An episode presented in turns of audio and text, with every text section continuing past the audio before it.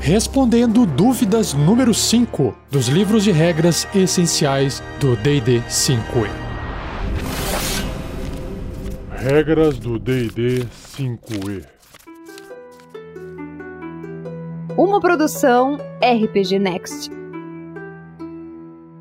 Seja bem-vindo, seja bem-vinda a mais um episódio onde eu, Rafael47, respondo a dúvidas que o pessoal me enviou por e-mail ou o pessoal deixou escrito no post dos episódios anteriores. Dúvidas que eu acabei selecionando por serem um pouco mais complexas e também por gerarem alguma discussão sobre o sistema de regras do D&D 5e, tá bom? E claro que outras dúvidas eu acabo respondendo pro pessoal digitando nas postagens dos episódios anteriores. Mas antes de começar esse episódio, gostaria de fazer algumas observações. Primeiramente, esse episódio não tem mais número. Isso permite que eu possa inseri-lo dentro do feed do Regras do D&D 5e a qualquer momento. Não preciso esperar chegar no número dele. Essa é a primeira mudança. Segunda mudança é que não se trata mais de responder dúvidas apenas do livro do jogador, porque quando eu estava respondendo as dúvidas até o quarto episódio, eu estava ainda dentro do livro do jogador. Agora que nesse momento eu estou gravando o livro dos monstros, dúvidas também começam a surgir referente ao livro dos monstros. Então, eu troquei o subtítulo do episódio para os livros de regras essenciais do D&D, que é composto pelo livro do jogador, o livro do monstro e o livro do mestre, que eu farei na sequência assim que acabar o livro dos monstros, ok? Então, bora pro episódio. Seja você também um guerreiro ou uma guerreira do bem. Para saber mais, acesse padrim.com.br barra rpgnext ou picpay.me barra rpgnext.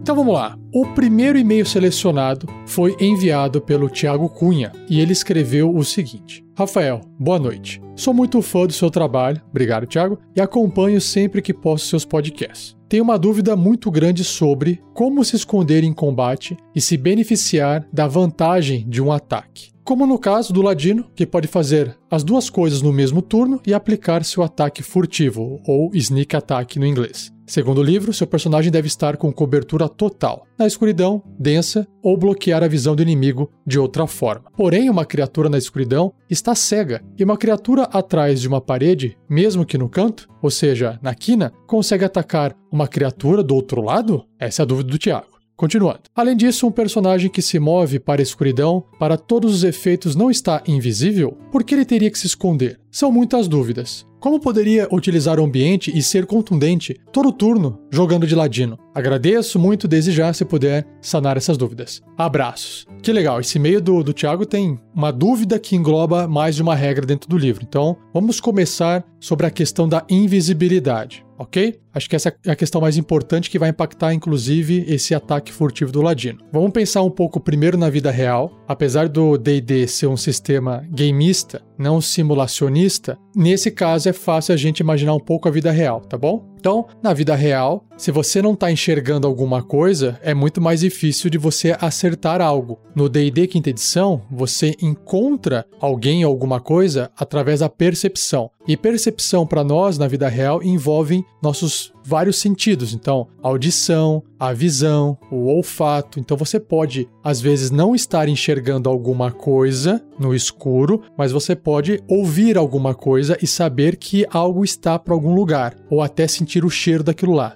que inclusive tem alguns monstros no D&D que tem essa vantagem nos testes de percepção se feitas para poder sentir cheiro. Então como é que funciona? Dentro do combate, nós estamos enxergando os tokens ali. Só que se alguém está invisível, ou seja, o que, que significa alguém estar invisível? Significa que uma outra pessoa, uma outra criatura, não enxerga aquela criatura. Então, aquela criatura que está invisível, ela pode estar invisível porque ela está com uma, sei lá, magia de invisibilidade, um anel da invisibilidade, tomou uma poção da invisibilidade, ou porque ela está no escuro, por exemplo ok? Ou seja, quem está no escuro junto com ela não é capaz de enxergar no escuro, logo não consegue enxergá-la ali. No entanto, quando você está jogando isso no mapa ali, jogando com as miniaturas no tabuleiro, a miniatura continua ali no tabuleiro. Por quê? Porque ela está invisível, ela não desapareceu, ela não foi para outro plano, certo? O que, que significa isso? por mais que você, jogador, esteja enxergando o seu inimigo ali no tabuleiro durante um combate, o seu personagem não está, certo? E aí, como é que funciona? Bom, seu personagem viu mais ou menos onde estava o inimigo e ele sabe que o inimigo está ali para o norte, por exemplo. E aí, a regra diz que qualquer ataque contra uma criatura que está invisível tem desvantagem. Então, basicamente, você ataca aquela criatura normalmente e você rola 2d20 e escolhe o valor de menor resultado. Isso é uma rolagem com desvantagem, certo? Só que tanto faz se o seu inimigo está invisível ou se você não está enxergando ele porque você está no escuro, entenderam? Não faz diferença. Vamos pegar uma outra situação. Dois seres humanos que não enxergam no escuro estão numa sala completamente escura lutando um contra o outro. Nesse caso, os dois têm desvantagem um contra o outro. Os dois têm dificuldade em acertar o outro. Agora, se eu estou lutando, se eu sou um ser humano, estou lutando contra, por exemplo, o meio orc que enxerga no escuro, esse ser humano, além de ter a desvantagem em realizar esses ataques contra o seu inimigo, o seu oponente, o meio orc, ele tem um problema maior, que é o meio orc enxerga o humano, que também é o seu inimigo no caso. Nesse caso, ele está invisível para o seu inimigo, o humano, porque o humano não está enxergando ele, certo? Então ele faz um ataque com vantagem. Então perceba, numa situação de igualdade, os dois rolam os dados da mesma forma. Se eles estão enxergando, rola um ataque normalmente, então rola o D20. Se os dois também não enxergam, os dois rolam com desvantagem. Agora, se um enxerga e o outro não enxerga, um rola com desvantagem, ou que não enxerga, e o outro rola com vantagem, porque ele está enxergando o seu inimigo. Porque é muito mais fácil você atacar alguém que não está te vendo. A pessoa não sabe exatamente onde posicionar o corpo ou a arma para se defender dos seus ataques. E é por isso que o personagem que está enxergando o seu inimigo, mas está invisível para o seu inimigo, tem vantagem no ataque que é exatamente o que o Ladino faz quando o Ladino tem aquela opção de se esconder usando uma ação bônus. Só que, vamos lá, se esconder é uma ação. Ou seja, toda criatura, monstro ou personagem que quiser se esconder durante um combate ou até fora de um combate, aquela criatura consome, gasta, usa uma ação. Só que o ladino, quando atinge o segundo nível, ele tem uma habilidade chamada Cunning Action, ou ação esperta, alguma coisa assim. Basicamente, permite que o ladino possa usar a sua ação bônus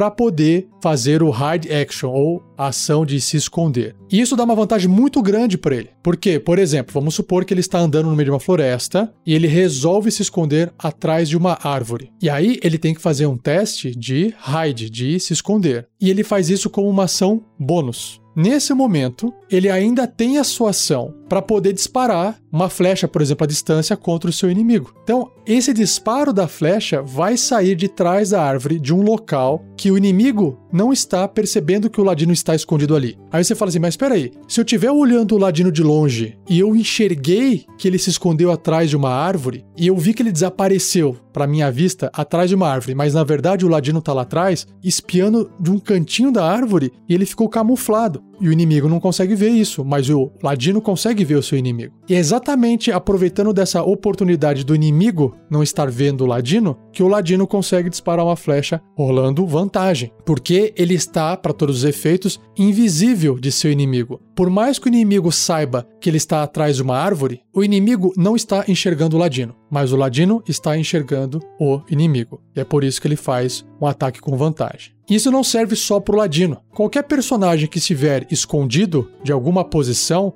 e disparar um, um, virote, fazer um ataque à distância contra um inimigo seu, vai fazer esse ataque com vantagem. Agora, o livro também deixa aberto para que o mestre possa definir se aquele ataque realmente vai ter ou não vantagem. E uma forma de balancear isso é: se uma regra vale para o personagem dos jogadores, a mesma regra deveria valer para os monstros. Então eu não vejo muito um problema em você de repente julgar que em determinada situação não teria como aquele personagem ter vantagem, se você aplicar a mesma lógica para os seus monstros, se você for o mestre no caso. Então eu não vejo problema. Então eu parto do princípio que se você se escondeu e você está disparando uma flecha escondido, você está sempre fazendo um ataque com vantagem, independente de qual posição o personagem esteja, porque isso facilita a partida para mim. Eu jogo dessa forma, ok? Pode ter gente que fale assim: não, mas se eu tô vendo que ele se escondeu atrás de uma árvore, não tem como ele me pegar de surpresa, né? Fazer um ataque com vantagem contra mim, porque eu vou ficar olhando pra árvore e aí eu vou enxergar ele e acabou o problema. Não tem como ele fazer um ataque com vantagem. Eu não uso essa opção, eu acho que é ficar pensando demais na situação, mesmo porque em combate as coisas são tensas e o que define principalmente o que tá acontecendo são os dados, né? Você tem a estratégia, mas não adianta nada você fazer uma estratégia boa e tirar um no dado, que ela vai falhar, e se você fez uma estratégia muito ruim tirar 20 no dado, você vai acertar. Então, no final das contas, o que conta mais são os resultados do dado, beleza? Essa é a forma que eu jogo. Então, se está escondido, está fazendo um ataque de uma posição escondida, significa que você está fazendo um ataque como se estivesse invisível, você faz esse ataque com vantagem. E é claro que depois que você realizou o ataque, você teve que se mostrar, você teve que se expor. Nesse exato momento, você perde aquela vantagem de estar escondido. Você revela a sua posição e aí você teria que se esconder novamente para que você pudesse ficar escondido para depois fazer um novo ataque com vantagem, ok? Ah, e mais uma coisa. Perceba que eu comentei sobre ataques à distância. Por que não um ataque corpo a corpo? Por que não ataque melee? Porque eu consigo disparar, por exemplo, do canto de uma árvore um alvo que está à distância. Mas se eu precisar sair de trás da árvore, que está me escondendo, que está fazendo uma barreira física na minha frente que permite me esconder para partir para cima do inimigo com uma espada, naquele exato momento eu não fiquei mais invisível. Agora, se eu tiver com uma poção, se eu tiver com um, um anel da invisibilidade, aí é outra história, ok? E para fechar aqui o e-mail do Thiago Cunha, ele pergunta, né, se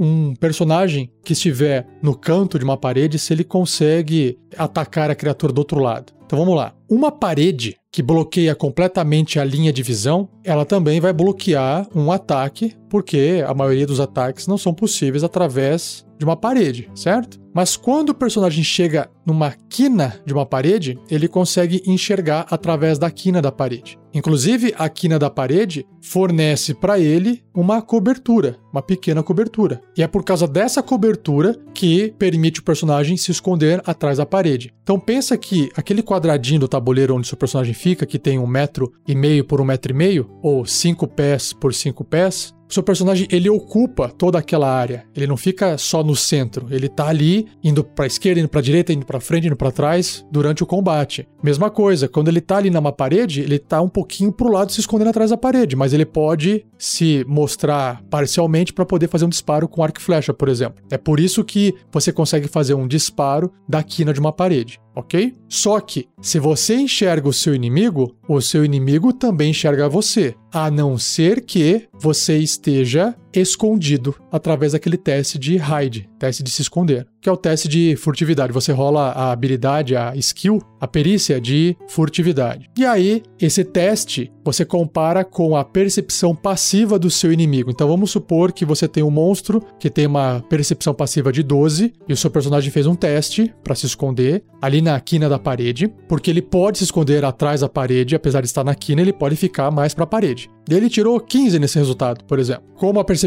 passiva do monstro é 12, o monstro não percebe você escondido ali, ok? Então você está escondido, logo você está invisível, logo quando você for fazer o ataque à distância, se rolar um dado para fazer esse ataque, porque às vezes pode fazer uma magia, né? Uma, sei lá, soltar uma bola de fogo, mas bola de fogo não tem como você atacar diretamente a criatura, é a criatura que tem que desviar do fogo, certo? Por isso que ela faz um teste de resistência de destreza. E você não rola nenhum D20 para poder acertar ela. Então tem suas vantagens e suas desvantagens. Só fazendo esse parênteses aqui, né? No caso da magia, você rola D20 e você pode tirar um crítico. Só que se você não enxerga a criatura, tem algum problema, você não consegue rolar o D20, você não consegue fazer um ataque. No entanto, uma bola de fogo, você tem que jogar em algum lugar, e aí você pode acabar jogando ela em cima da criatura e você não precisa acertar a criatura. Basta ela não conseguir desviar com o teste de resistência e destreza e o fogo consumi-la, certo? Então, no caso da bola de fogo, você nunca vai ter um crítico, mas não depende da sua pontaria. Então tem vantagens e desvantagens. Fechando parênteses agora, imagine então que você está ali na quina da parede, fazendo um ataque onde envolva a rolagem de um D20. Você enxerga a criatura, a criatura não te enxerga porque você está invisível. Isso se você gastou a sua ação para se esconder no turno anterior, ou se você gastou a sua ação bônus por ser um ladino de segundo nível mais. E aí você se escondeu no mesmo turno e já pode atacar, usando a sua ação. Uma outra questão que o Thiago coloca aqui no e-mail dele é: além disso, um personagem que se move para a escuridão para todos os efeitos não está invisível? Sim. Se você estiver numa situação onde o seu inimigo, o monstro, está perto de uma fonte de luz, uma tocha, por exemplo, e ele não enxerga no escuro, ok? E você, que é uma criatura que independe se enxerga ou não no escuro agora, está dentro da escuridão e está enxergando aquele monstro embaixo de uma tocha, por exemplo. Sim, nesse caso, o seu personagem está invisível, porque o inimigo não enxerga ele. Então, se ele for fazer um ataque, ele vai fazer um ataque com vantagem. A flecha vai sair da escuridão. É muito mais difícil você se defender ou esquivar de um ataque que está vindo da escuridão, porque você não está vendo o inimigo apontar para você, se mexer. Então é por isso que o ataque é feito com vantagem, porque sim, quem está na escuridão está invisível. Nesse caso, não precisaria se esconder durante um combate para poder fazer o ataque com vantagem. No entanto, lembrando de novo que furtividade não é só você sair da linha de visão ou esconder a aparência do personagem do outro, né? É também não fazer barulho. Então, dependendo da situação da cena, o personagem também tem que fazer um teste de furtividade para não fazer barulho. Então, por exemplo, imagina que esse seu personagem que está no escuro, ele quer se aproximar, mesmo ainda estando no escuro, ele quer se aproximar do inimigo que está embaixo da tocha, porque ele está segurando uma lança, por exemplo, e essa lança tem um alcance curto e ele precisa se aproximar um pouco mais para conseguir disparar, tirar essa lança sem ter a penalidade de estar tá disparando de uma distância muito longa. Então, o que, que ele faz? Eu vou me aproximar dentro da escuridão e aí o mestre vai falar: faça um teste de furtividade. O que o mestre pode fazer é: faça um teste de furtividade, sei lá, com vantagem. Se o ambiente for favorável, vamos supor, ele está chovendo está fazendo algum barulho e ele está na escuridão total. Então faz um teste de furtividade com vantagem porque é fácil de você se aproximar. Por exemplo, ah não, mas ele vai estar tá andando na poça d'água e aí pode fazer barulho. Então é um teste de furtividade normal. Eu faria o teste de furtividade normal, porque eu acho que tem que ser uma situação é, muito clara de que há vantagem em um dos lados. Se ele já está na escuridão em pé, sem ter nada na frente dele, já é uma puta vantagem ele estar tá se aproximando do inimigo dentro da escuridão. Então faz um teste de furtividade normal para ver se ele não pisa num graveto no chão, para ver se ele não faz barulho, se não pisa numa poça d'água, enfim, se não torce o pé e solta um grito sem querer, de dor, sabe? Ou se não tropeça, enfim. Então, por que isso? Se o inimigo perceber o personagem, não significa que o inimigo vai enxergar o personagem. Perceber é diferente de enxergar. Ele pode falar: Nossa, tem alguém ali na escuridão, nessa região aqui. E aí, se o combate começar, os tokens vão se enxergar ali no mapa, né? Os jogadores vão enxergar os, os marcadores, os tokens dos personagens. No entanto, o personagem dentro do jogo não tá enxergando o outro, mas ó, tem alguém lá. Então, se o inimigo que tá embaixo da tocha ganha na iniciativa, por exemplo, e aí ele faz um ataque, ele vai estar atacando fala, vou atacar para cá. E aí ele vai fazer um ataque com desvantagem, beleza? Porque ele percebeu a posição do seu inimigo. Agora, uma outra situação que é importante aqui. Tem uma cena de um combate da aventura Storm King's Thunder, na primeira temporada que os aventureiros estavam lutando contra, spoiler, spoiler aqui, tá? Estavam lutando contra um elemental do ar. E esse elemental do ar, ele era invisível por natureza porque ele é feito de vento, feito de ar, que é transparente, né? Para os nossos olhos. Então o que acontecia? Os jogadores até podiam saber onde estava o monstro, mas os personagens não sabiam. Sabiam apenas a posição de quando ele fazia um ataque. Então, ia lá o elemental voando, invisível, e aí ninguém podia fazer nada porque ninguém sabia para onde ele estava indo, e ele ia para onde ele quisesse. Sei lá, parei aqui atrás desse personagem que vou atacar nas costas dele. E aí ele fazia um ataque com vantagem. Por quê? Não porque ele estava nas costas, porque ele é invisível. Então, toda vez ele fazia um ataque com vantagem. E aí, os personagens sabiam automaticamente: ó, oh, ele está aqui, ele está aqui do meu lado me atacando. E aí todo mundo podia atacar aquela região ou seja, atacar o próprio elemental diretamente, só que fazendo ainda um ataque com desvantagem, porque ninguém estava vendo o elemental, mas eles já tinham percebido que ele estava ali, porque quando você ataca, mesmo que você erre ou mesmo que você acerte, você revela a sua posição. E nesse caso, revelar a posição não significa que ele apareceu, significa que ele fez aquele barulho, o pessoal percebeu ele ali, o vento mexeu diferente, porque é um elemental do ar. O pessoal percebeu. Perceber é eu ouvi, eu senti o cheiro, ou até posso ter visualizado uma poeira em volta mexer ali no chão. Não importa. Mas eu não estou vendo a criatura, no caso, uma criatura invisível. Não estou enxergando ela. E aí todo mundo pode atacar aquela região onde o Tolkien se encontra, só que com desvantagem, porque a criatura está invisível. Só que qual que é o problema? A criatura, ela podia andar, atacar e andar. Então, ela andava, atacava, o pessoal falava, nossa, ela está aqui, e ela continuava andando. Então, todo mundo que atacasse aquela região, onde a criatura já tinha deixado, sem saber, eu falava, faz o ataque, faz o ataque com desvantagem. E às vezes o pessoal até tirava um bom resultado no dado, e eu falava, você errou, você acertou o chão, você não acertou nada, a sua flecha passou reto, não aconteceu nada. Por quê? Porque a criatura já tinha deixado o local. Ou seja, nesse caso, eles estão atacando o vazio, entenderam? Ah, mas aí como é que faz para então perceber, como é que faz para poder atacar uma criatura que é completamente invisível toda hora? Você tem que gastar a sua ação, na sua vez, na vez do personagem, para fazer um teste de percepção, que é tentar identificar onde a criatura tá. E aí sim, eles fazem um teste de percepção e tentam identificar a criatura. E a dificuldade é basicamente a dificuldade do teste de se esconder da criatura. Ou o mestre pode fazer um, uma dificuldade fixa, falar, olha, para você perceber esse elemental do ar, você tem que tirar 15 ou mais no seu resultado de percepção. Pronto. A hora que ele passa no resultado, aquele personagem que gastou a sua ação, gastou o seu turno inteiro, seus 6 segundos de ataque ali, mais um movimento, ele só ficou prestando atenção nas redondezas, tentando enxergar onde está o inimigo. De repente ele viu que o, o VAR ali deu uma modificada, meio que deu uma distorcida, e ele fala: o inimigo está ali. E ele gastou a vez dele para poder ajudar os colegas. Aí, na vez dos seus amigos, aí todo mundo fala: vamos atacar esse lugar aqui, porque o inimigo está aqui. Aí os ataques funcionam. Ainda com desvantagem, mas se acertar, vai pegar no inimigo. E é assim que funciona, ok? Então é isso. Chega. Falei bastante, dei bastante exemplo, espero que tenha ficado claro. E lembrando, pessoal, se você não sabe direito como aplicar uma regra, se você aplica uma regra que você acabou, eu acho que é assim, e você está aplicando aquilo para os personagens, aplique a mesma regra para os monstros. O pior que pode acontecer é, se as regras forem muito fortes, elas vão beneficiar os personagens naquele momento, mas pode ter certeza que, como vai ter muito mais monstro lutando contra os personagens no decorrer de uma aventura, aquela regra que ficou muito forte, digamos assim, vai beneficiar muito mais os monstros ok? Então eu não me preocupo tanto se você erra ou não um pouco a aplicação de uma regra, tá bom? Porque basta você colocar dos dois lados. E se o jogador ele quer tirar vantagem, ah, que legal! O mestre aqui tá usando uma regra que beneficia a gente. É só ele lembrar que a regra vai ser usada também nos monstros. E aí pode ser que a coisa fique feia, tá bom? Chega, próximo! Fernando de Oliveira, 28 anos, professor de jiu-jitsu, olha só que legal, e também encanador, olha só, multitarefa, da cidade de Itaquiraí, estado do Mato Grosso do Sul, Brasil. Ele enviou a mensagem através do formulário no site do RPG Next, lá no contato. Então ele mandou uma dúvida que é a seguinte, ó. Olá, Rafael, sou novo no mundo do RPG. Na verdade, eu comecei mesmo depois de maratonar a Mina Perdida de Fandelver, olha só, no canal de vocês, no qual me tornei padrinho no dia de hoje. Aê, Fernando, valeu!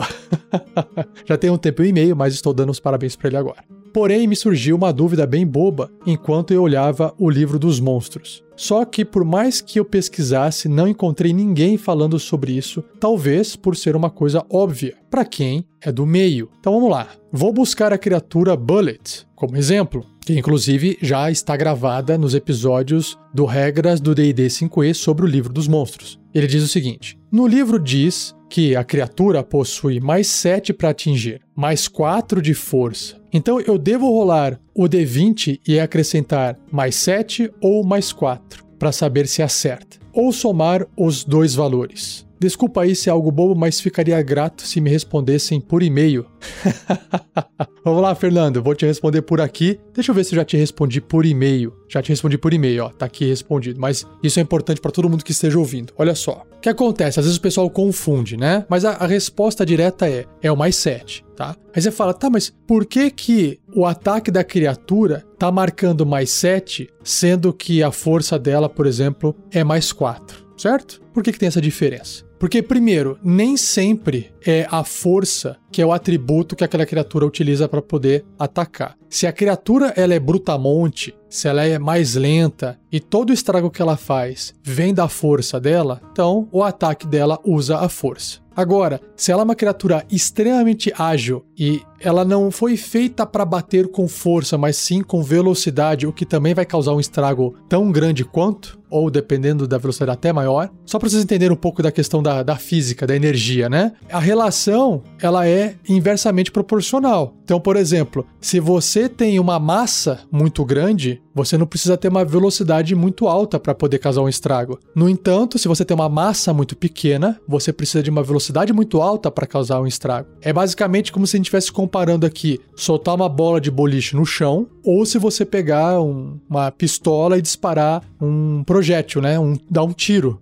a ponta ali da, da munição, a bala, ela tem uma massa muito, muito, muito menor do que uma bola de boliche. Só que a velocidade dela é muito mais alta, por isso que ela causa um super estrago, tá? Então, é exatamente essa ideia quando você tem uma criatura que está atacando fisicamente falando, usando força ou atacando e usando a destreza. É por isso que a destreza também causa dano, por causa da velocidade resolvida essa parte. E inclusive essa mesma regra, essa mesma lógica se aplica para os personagens que vão usar, por exemplo, a sabedoria para fazer um ataque mágico, o carisma para fazer um ataque mágico ou a inteligência para fazer um ataque mágico. E até pode ser numa situação hipotética inventada que por algum motivo a criatura ataque usando, sei lá, a constituição. Mas não faria muito sentido, né? Mas pode ser que tenha. Não, não conheço agora de cabeça nenhum caso que faça isso, mas às vezes você pode inventar uma criatura que faça isso. Mas vamos lá. Então, aí você se pergunta, tá, se o Bullet aqui tem uma força mais 4, por que que tá com esse mais 7 de ataque dele? Porque verificando a destreza do Bullet é 11 e o bônus é 0, né? A força é 19 e o bônus é mais 4. Aí você fala, por que, que tem esse mais 3 então? Se o mais 4 e aí eu tenho mais 7, a diferença é 3, né? De onde vem esse mais 3? Lembre-se que quando você monta o seu próprio personagem, você também tem os seus atributos, né? Os modificadores dos seus atributos, e você tem uma coisa chamada bônus de proficiência. Basicamente é um bônus concedido ao seu personagem por ter treinamento em algo. Ele é proficiente. Proficiente é você ter habilidade, você conhecer aquilo, ok? Um personagem normal geralmente não tem proficiência nas coisas do dia a dia. Talvez ele tenha proficiência em, vamos supor que é um aldeão de uma fazenda. Ah, ele é proficiente em, em cavar buraco, em conduzir os bois para plantar, ele é proficiente em fazer arma, talvez o ferreiro, na hora que ele vai usar as ferramentas de ferreiro, mas ele não é proficiente em manusear uma espada. Então, quando ele vai atacar com uma espada, ele tem que escolher se ele quer usar a força, se é uma espada pesada, ou se ele quer usar a destreza, sei lá, uma arma leve, como uma adaga, por exemplo. E aí ele não aplica nenhum bônus a não ser o próprio modificador do atributo dele. Então, se ele tiver força 12 com bônus de mais um, ele vai fazer um ataque com mais um. Agora, se ele for proficiente, e aí ele tem lá bônus de proficiência mais 2. Então você pega o mais 1 mais 2 que dá mais 3. E aí ele ataca com mais 3. É exatamente isso que está acontecendo aqui com o Bullet. O Bullet ele deve ter proficiência na sua mordida de mais 3. O bônus de proficiência de mais 3. Então, mais 3 com mais 4 do modificador de força somam-se dando mais 7. E é por isso que ele ataca com mais 7. Isso se aplica para todos os monstros e todos os personagens. E, inclusive, isso se aplica nas perícias, ou seja, nas habilidades, né, nas skills. Vou usar o bullet ainda como exemplo. Ó. O bullet aqui está escrito assim: perícias, percepção mais 6. Só isso que está escrito. Aí você pensa assim, peraí, será que então o Bullet só pode rolar a perícia de percepção? Não, é porque aqui está indicando que a percepção dele tem um bônus de proficiência. Vamos pensar o seguinte, como é que você percebe as coisas? Usando a sabedoria, ok? A sua percepção vem da sua sabedoria. A sabedoria do Bullet é 10, ou seja, ele tem um modificador de zero. Então, para todos os efeitos, o Bullet faria um teste com zero no D20. Então, ah, faz aí um teste de percepção, Bullet. Rola o D20 e esse é o resultado do teste de percepção dele. No entanto, o Bullet, ele é super proficiente em perceber as coisas. É por isso que ele tem esse bônus de mais 6. Não vem da sabedoria do Bullet, vem da habilidade dele que ele desenvolveu ao longo da vida dele em perceber as coisas. Deu para entender? Ah, e como é que funciona os outros testes de perícia? Todos os outros testes de perícia vão utilizar apenas o modificador dos atributos. Então, se ele for, por exemplo, sei lá, escalar, que usa força, ele vai ter que usar mais 4, que é o bônus de força dele, do modificador de força. Ah, se ele de repente quiser fazer, sei lá, ele precisa fazer um teste de acrobacia para não cair no chão por algum motivo, ele vai ter que só rolar o D20 porque a destreza dele, o bônus, o modificador de destreza é zero. Se de repente ele tiver que fazer algum teste de inteligência ou um teste resistido de inteligência, como a inteligência dele é 2, ele tem um modificador, uma penalidade de menos 4, então ele vai ter que rolar o D20 e vai subtrair 4. É isso, é assim que funciona, tá? Então espero que tenha ficado claro pro Fernando de Oliveira e para todos vocês que estão me ouvindo agora. O terceiro comentário, terceira dúvida, veio do YouTube. E o Diego Silva escreveu o seguinte, lá no episódio 65, chamado Tudo sobre Magia, ainda no livro do jogador. Eu tenho uma dúvida se vocês puderem me esclarecer. Em uma sessão, na minha mesa, eu usei a magia de paladino Marca da Maldição. Já já eu verifico como é que é o nome em inglês. Na descrição da magia, diz que o efeito é aplicado, no caso, 2d6 de dano radiante no meu próximo ataque sendo que nesse turno realizei quatro ataques e adicionei o dano da magia a todos eles. A minha pergunta é: se eu fiz o uso correto da magia ou o meu dano deveria ter sido apenas no primeiro ataque? Porque a descrição diz o próximo ataque, mas todos os ataques que eu fiz foram um após o outro em sequência, né? Se puderem esclarecer, agradeço. Beleza. Essa dúvida sua, Diego, não é só sua, muitas pessoas têm. Mas a sua dúvida já tem a resposta no seu próprio texto. Se você disse que você já fez mais de um ataque e você usou a magia nos quatro ataques, então você acabou utilizando a magia quatro vezes. Se a descrição da magia diz que é no próximo ataque, é o próximo ataque. E é um ataque só. Senão, estaria escrito nos próximos X ataques nos próximos quatro ataques, nos próximos ataques, ou em todos os ataques até o início do seu próximo turno. Às vezes a gente fica confuso porque dá a sensação de que, ah, está na minha vez, eu estou atacando, então eu aplico essa magia em todos os ataques. É como se eu tivesse ligado um poder do meu ataque especial, e aí eu dou todos os ataques que eu posso dar agora, e aí acaba o meu turno, e aí o poder acaba, né? Pode parecer um pouco isso, mas perceba que seria forte demais. Pode mudar a regra? Pode. Se você quiser fazer assim, não tem problema nenhum. Mas tem que ver o seguinte: às vezes, quando você melhora uma regra ou você modifica uma regra para melhor no jogo, pode ser que uma outra regra que já ajudava você a fazer aquilo lá melhor fique completamente inútil. Geralmente, os fits ou os talentos tem disso. Você fala assim: ah, vamos mudar essa regra aqui e vamos fazer que todo mundo pode, sei lá, no primeiro turno, sei lá, atacar com vantagem por algum motivo, né? E aí você tem um feat ou um talento que diz que o personagem, se estiver atacando no primeiro turno, ele pode fazer um ataque com vantagem. Então perceba que a sua modificação na regra do jogo, que não tem problema nenhum você mudar, fez com que esse feat que eu criei agora, inventei, se tornasse inútil, tá? Então tem que tomar cuidado para modificar as regras. Pode, pode. Como eu disse antes, quer modificar a regra, não tem problema. Só que aí aplique essa mesma regra para todos os personagens, incluindo os monstros. Então, se tiver alguma magia que diz, qualquer lugar, que diz no próximo ataque faz tal coisa, e não só a magia marca da maldição do paladino, todas as magias que tiverem o mesmo texto no próximo ataque. Então, se o monstro tiver dois ataques, que é o multi-ataque, ele estiver usando essa magia por algum motivo, ele vai aplicar o efeito dela em todos os ataques. Se um outro monstro estiver usando uma outra magia que tem essa mesma descrição, no próximo ataque acontece tal coisa, e ele tiver cinco ataques, ele vai aplicar aquilo nos cinco ataques. Tá? Então, modifique a regra se você achar que vale a pena, mas modifique a regra para o jogo inteiro e não apenas para o seu personagem. Senão você vai deixar ele muito forte e vai desequilibrar o jogo. E só para fechar, eu procurei aqui no livro Marca da Maldição, é a magia de paladino que eu acho que não está no livro do jogador. Deve ter vindo de algum outro livro, de algum outro suplemento D&D, pois eu não encontrei o texto dele aqui nos livros essenciais. Então, não tem problema, porque a explicação que eu dei se aplica a qualquer tipo de magia, não importa o nome dela, ok? O próximo comentário foi deixado pelo César Rainho. Ele escreveu no próprio Discuss, nos comentários do post de um episódio chamado Movimento e Posição, o episódio 60, ainda do livro do jogador, do Regras do DD 5E. Ele escreveu assim: Opa, Rafael, tudo bem? Como vai? Tudo bem, César?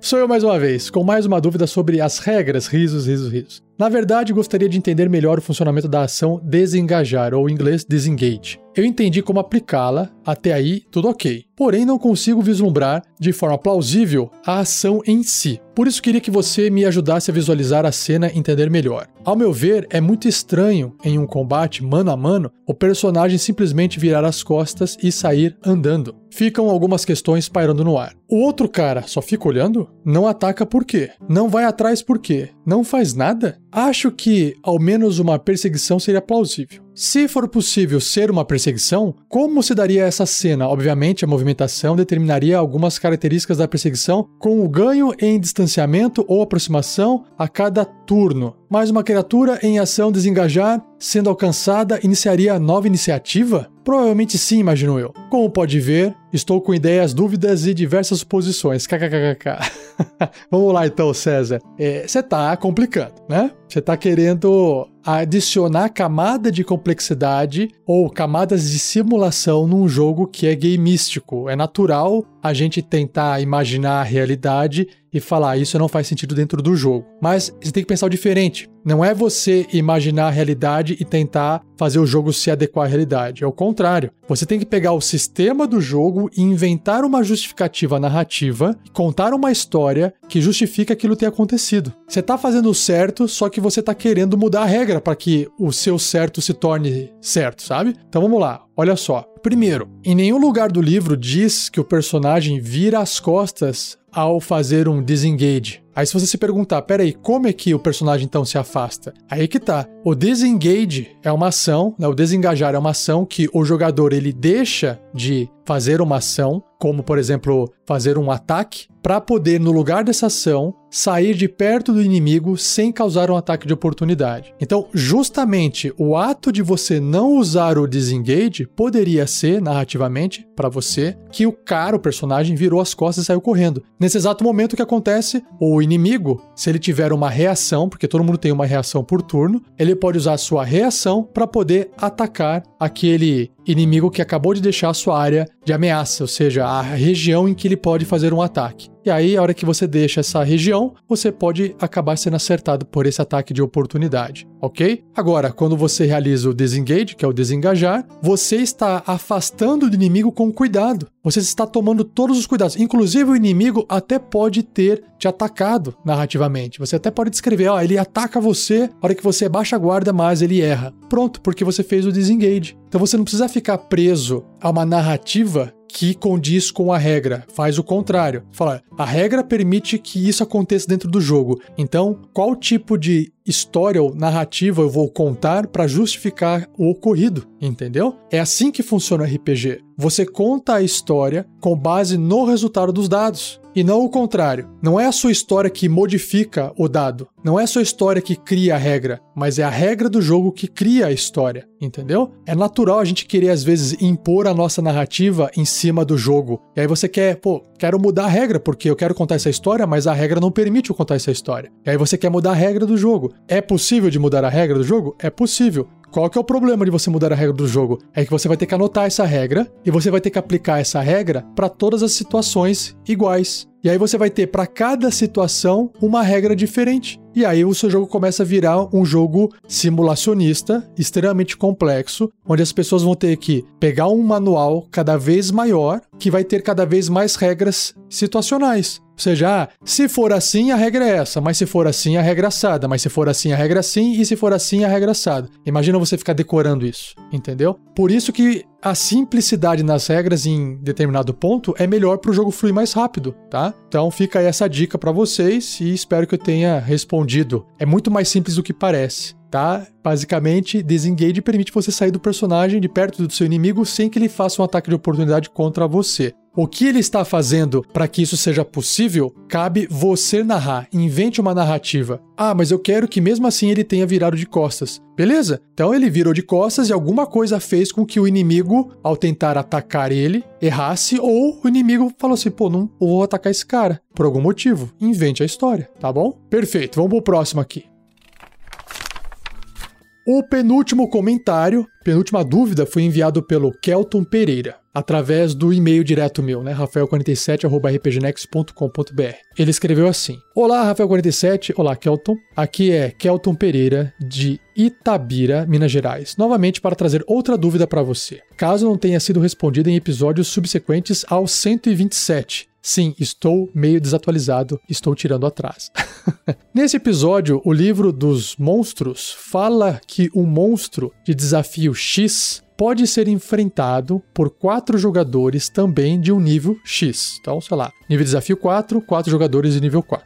Sem que seja uma ameaça mortal aos jogadores. Mas se eu tenho um grupo com um número de jogadores diferente de 4, sei lá, 5 ou 3, por exemplo, como eu devo definir os monstros que os jogadores devem enfrentar? É, como é que deve definir o nível de desafio aí? Para ficar mais prático, você poderia citar quais monstros e de quais níveis de desafio você faria para uma equipe de nível 5 com 2, 3 e 6 integrantes? Se você achar relevante, Pode comentar também como você se portaria com um grupo mais inexperiente e um grupo mais experiente, uma vez que isso deve pesar bastante na jogabilidade da mesa, e você queira dificultar um pouco mais para os jogadores de mais longa data ou mais experientes, né? Beleza, essa é a dúvida dele. Ele continua aqui, vamos terminar. Quero aproveitar também para fazer uma pergunta bônus porque não seria uma dúvida, mas sim uma dica que gostaria de ouvir de você. Uma coisa que tenho bastante dúvida é como me portar na mesa quando, em um determinado dia, estou tirando dados muito bons. Até muitos críticos além do habitual. E os jogadores estão rolando dados ruins, errando muitos ataques. Vejo que alguns jogadores ficam frustrados porque parece que tudo que tentam dá errado nesse dia. Vi até mesmo que uma aventura do RPG Next, que teve um episódio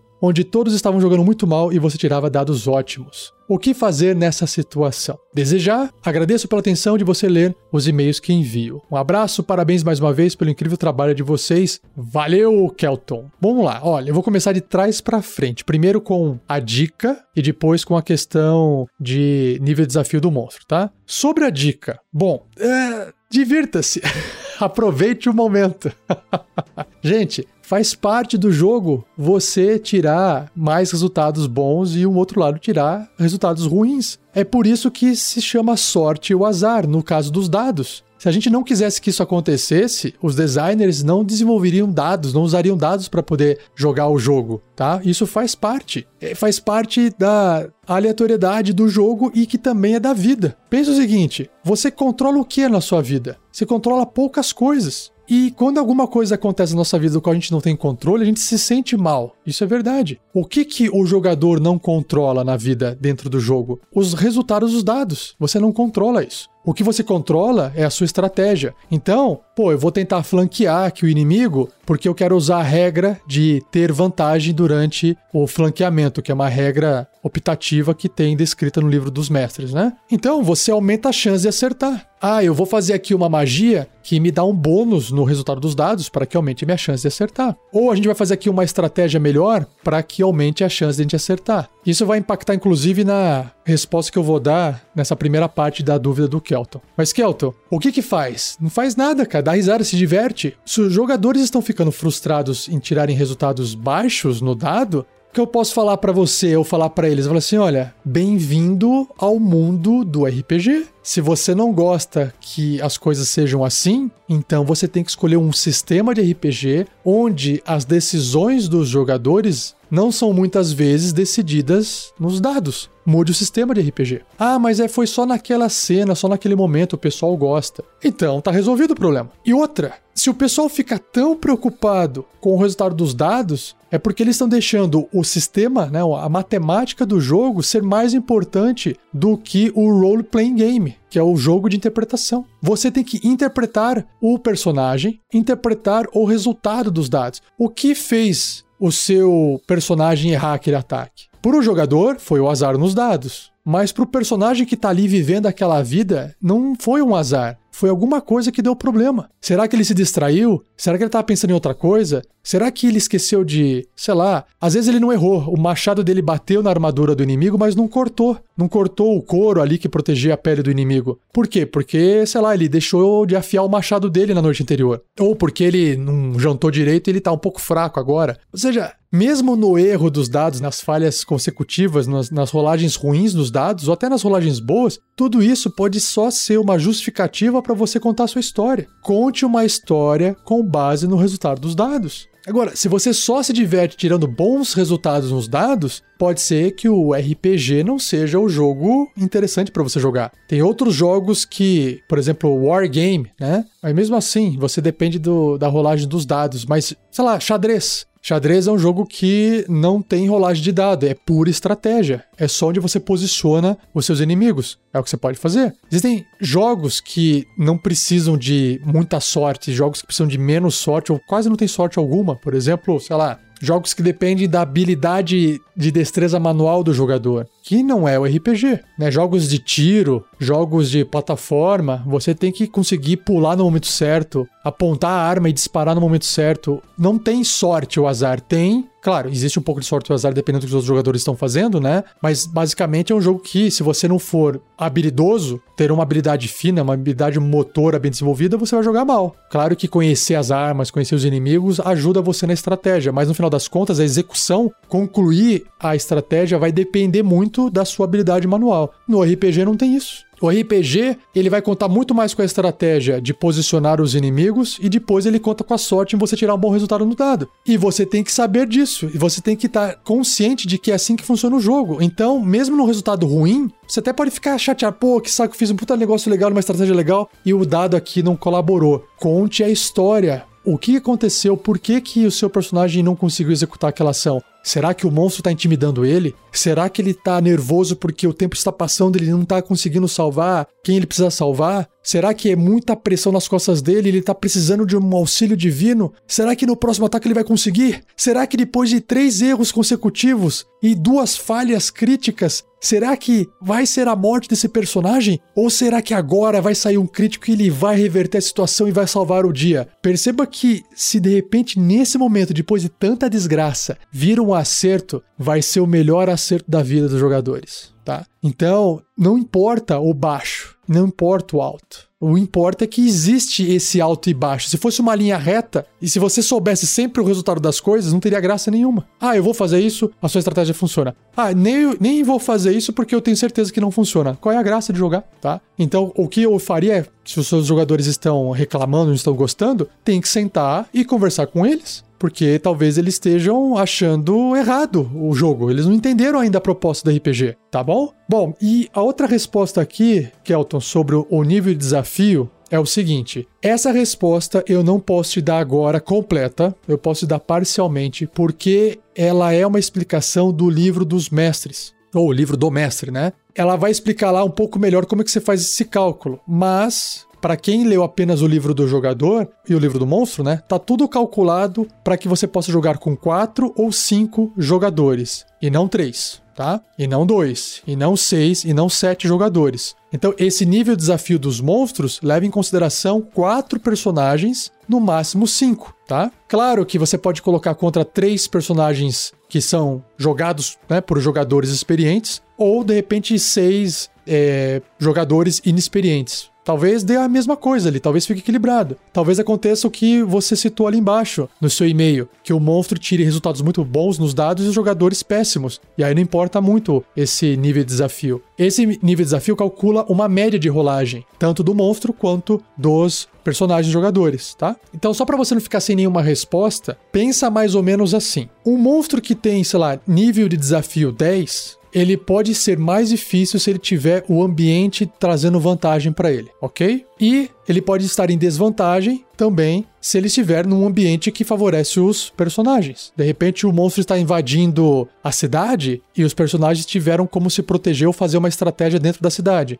Aquele monstro com certeza vai ficar com um nível de desafio talvez um pouco mais baixo. Talvez não seja tão baixo a ponto de fazer diferença ali no cálculo, né? E o mesmo vale para o contrário. De repente, os personagens invadindo o local que o monstro vive, pode ser que seja mais difícil de derrotar aquele monstro. Mas uma coisa que vai fazer bastante diferença é o seguinte: de novo, o monstro de nível desafio 10, por exemplo, que sugere que você precisa de pelo menos quatro personagens de nível 10 para poder dar conta dele, ok? Se ele tiver o auxílio de outros monstros de nível desafio, sei lá, um oitavo, mas tem 10 criaturas de nível desafio um oitavo, espalhados. É difícil de fazer esse cálculo porque muitas criaturas de nível desafio muito baixo, ainda assim, cada uma delas faz um ataque. E aí você tem uma chance de sair um crítico, por exemplo. O que faz com que tenha uma chance de causar muito mais dano nos personagens. Da mesma forma, criaturas muito fracas que estão aglomeradas, se chegar um mago lá e soltar uma bola de fogo, mata tudo de uma vez. Mas se tiver dois guerreiros, pode ser que eles apanhem, entendeu? Não tem como calcular isso direito justamente por causa disso. Então, existe ali umas tabelas e umas explicações no livro do mestre, que eu só vou ler isso quando chegar no livro do mestre, porque levaria aqui um bom tempo para poder explicar. Se você quiser consultar o livro, vai lá e consulte, tá?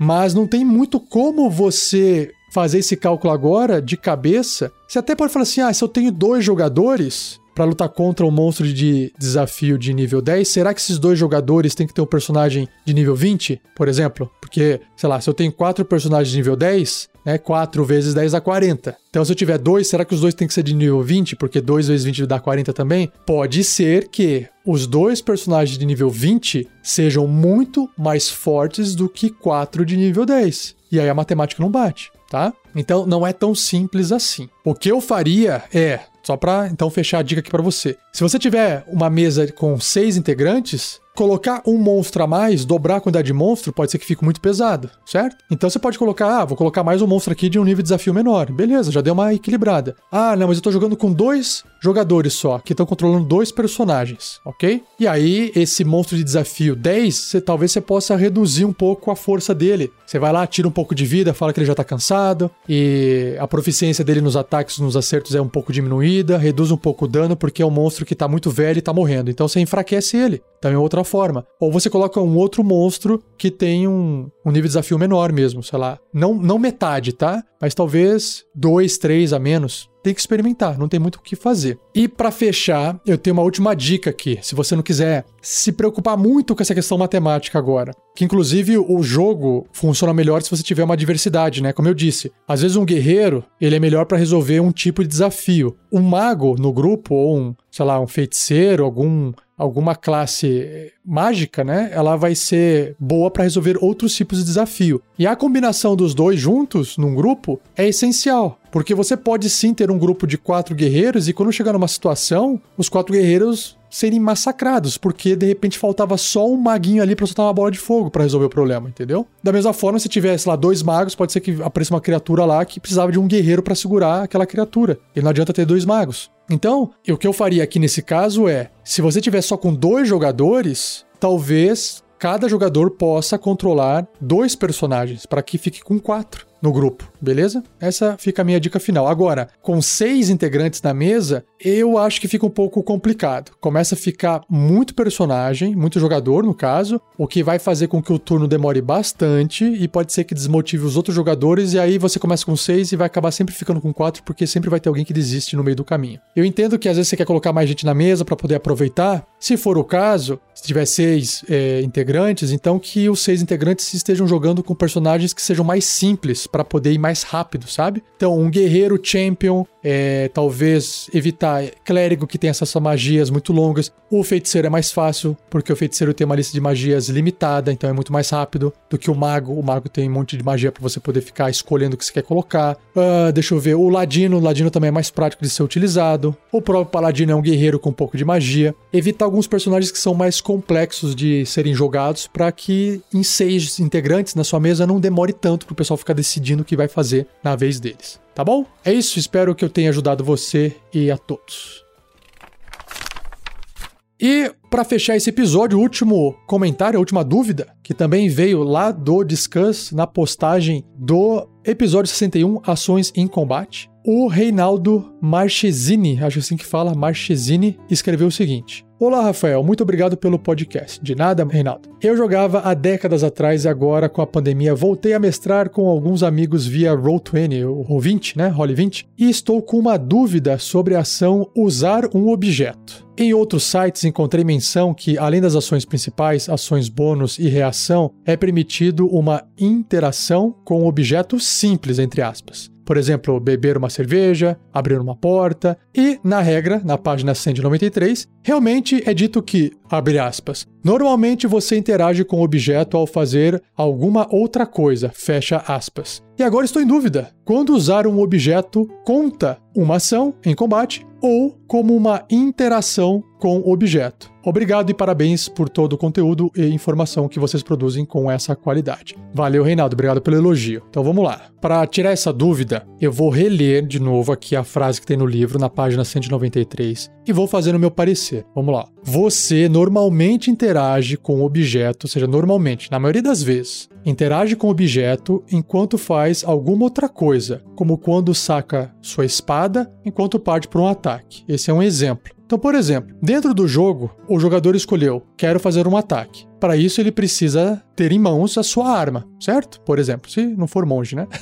e aí, ele pode interagir com esse objeto. Ele está sacando a espada, ele está interagindo com o objeto. Naturalmente, faz parte do ataque dele. Da mesma forma que se você estiver, de repente, se deslocando pelo cenário e precisa passar por uma porta que esteja destrancada, você está abrindo a porta e continua andando. Você interagiu com a porta certo? Isso não tem nenhum tipo de problema, não parece haver uma limitação aqui. E aí o texto continua. Quando um objeto requer sua ação para usá-lo, aí a palavra usar. Gravem essa palavra, esse verbo, usar. Você realiza uma ação usar um objeto. Então, eu entendo assim. Bom, eu estou andando pelo cenário e quero abrir a porta e atravessar a porta, certo? A porta está destrancada, claro, senão eu teria que fazer outra coisa para poder abrir a porta. Eu não estou usando a porta, eu estou simplesmente abrindo a porta para poder passar. Então, como abrir a porta não é algo de uso, não estou usando a porta para o meu benefício próprio, então não tem ação nenhuma. Agora, se o personagem de repente ele quer fechar a porta e impedir sei lá, naquele exato momento, falar, vou fechar a porta aqui, vou ficar segurando, não tem tranca, sei lá, para impedir que os inimigos passem, pode ser que ali ele esteja usando a porta como uma forma de barreira. E aí pode ser que o mestre diga, olha, então eu vou pedir para você usar esse objeto. Então você está usando a porta nesse momento, gaste sua ação para poder fazer isso, para você fechar a porta e se posicionar aí. Pode ser, pode ser que não, depende do que o mestre achar que é interessante, tá? Geralmente, é, se o jogador, eu faço assim, né? O jogador quer fazer aquilo lá, eu falo, ah,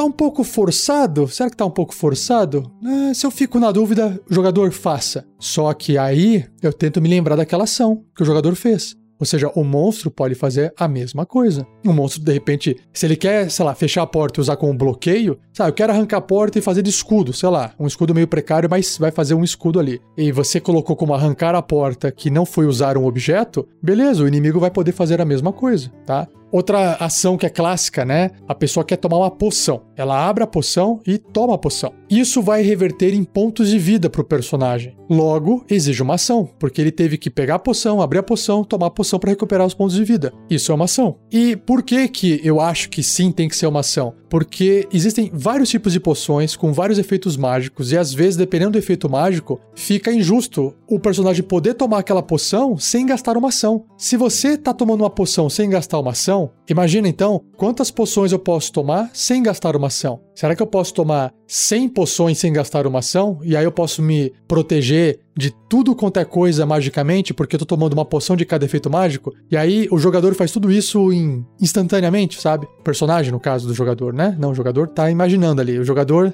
está jogando com o personagem. Quem tá tomando a poção é o personagem, ok? Inclusive, numas páginas anteriores, na página 190, aqui apresenta uma tabelinha que diz: interagindo com objetos à sua volta. Aqui estão alguns exemplos do que você pode fazer em conjunto com o seu movimento e ação. Então tem uma lista aqui, vou reler porque eu já li isso nos episódios passados, né? Mas vamos lá. Sacar ou guardar uma espada, abrir ou fechar uma porta. Tá vendo? Como eu considerei que isso não é usar um objeto, retirar uma poção de sua mochila, ó. pegar uma poção, mas não tomá-la. Pegar um machado do chão, pegar uma bugiganga de uma mesa, remover um anel do seu dedo. Por que remover, né? Porque tá desativando o efeito ali, por exemplo. Pôr alguma comida em sua boca, cravar um estandarte no chão, tirar algumas moedas da algibeira em seu cinto, beber todo o conteúdo de um frasco, Ah, olha só. Beber todo o conteúdo de um frasco. Ou seja, ele pode tomar uma poção enquanto ele está andando e usando a ação para fazer outra coisa. Se de repente ele não pode fazer essas coisas, sei lá, perdeu a ação, perdeu o movimento por algum motivo, pode ser que você fale para o seu jogador que o personagem dele não pode beber a poção por algum motivo, tá? Então nesse caso, olha, mas é apenas uma beber uma, um frasco, conteúdo de um frasco, ok? Abaixar ou levantar uma alavanca, puxar uma tocha de um suporte, pegar um livro de uma prateleira ao seu alcance, apagar uma pequena fogueira, colocar uma máscara, remover o capuz de um manto da sua cabeça, colocar sua orelha na porta, chutar uma pequena pedra, girar uma chave em uma fechadura. Ou seja, nesse caso da porta que eu falei que está destrancada, a porta nesse caso não está destrancada, mas já tem a chave na fechadura. Então, você está ainda conseguindo abrir a porta, destrancar, virando a chave, abrir a porta e passar sem gastar nada mais com isso. Tem mais dois aqui, ó. Tocar o piso com uma haste de 3 metros, sei lá, para ver se tem alguma armadilha. Pegar um item de outro personagem. São algumas sugestões para que você, como mestre, tenha noção do que dá para fazer ou não durante o movimento e ação do personagem, fora o que ele está fazendo como ação principal, tá? Então, essa questão de o que vale ou não, usar ou não o objeto, ela é relativa, depende da interpretação de cada um dentro do jogo, e a ideia é essa: a ideia não é fechar a regra. É você falar assim, hum,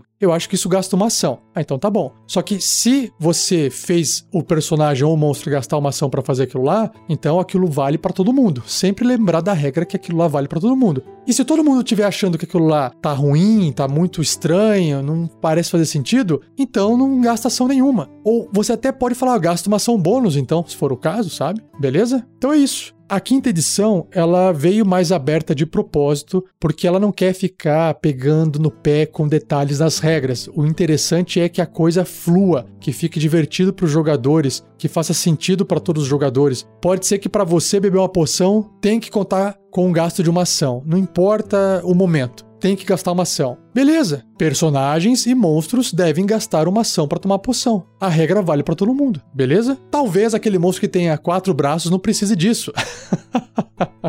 Mas o resto que é mais normal pode ser, tá? Então essa é minha dica final para vocês. Certinho? Espero que tenha ajudado o Reinaldo. Espero que tenha ajudado a todos vocês.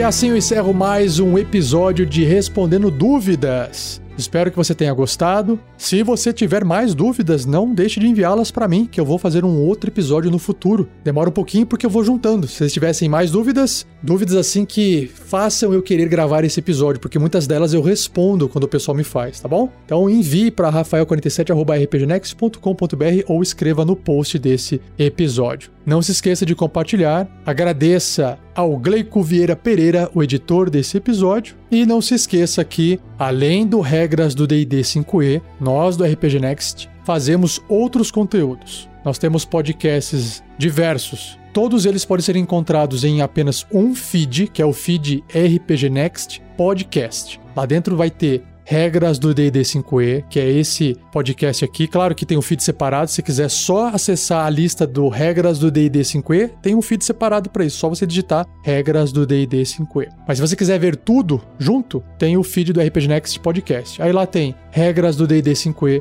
GURPS, 4E, regras do GURPS 4E, Tarrasque na Bota, que são as aventuras de RPG sonorizada, a Forja, que são podcasts de bate-papo, que até então, nesse momento, a gente está parado, estamos estudando uma retomada, e contos narrados, que o próprio nome diz, são contos que foram narrados e sonorizados, tá bom? Que também está parado, mas a gente também pretende voltar. Todos esses podcasts que eu disse, todos eles têm um feed separado, que você pode encontrar digitando no seu agregador de podcast. Se você ouve no Spotify, basta você digitar no Spotify que está tudo no Spotify, ou se você estiver no YouTube também, basta você procurar nas playlists do YouTube. É isso? Então, deixo muito obrigado a todos vocês que enviaram essas perguntas e me permitiram fazer esse episódio maravilhoso. Ok? Um abraço para vocês e até o próximo episódio.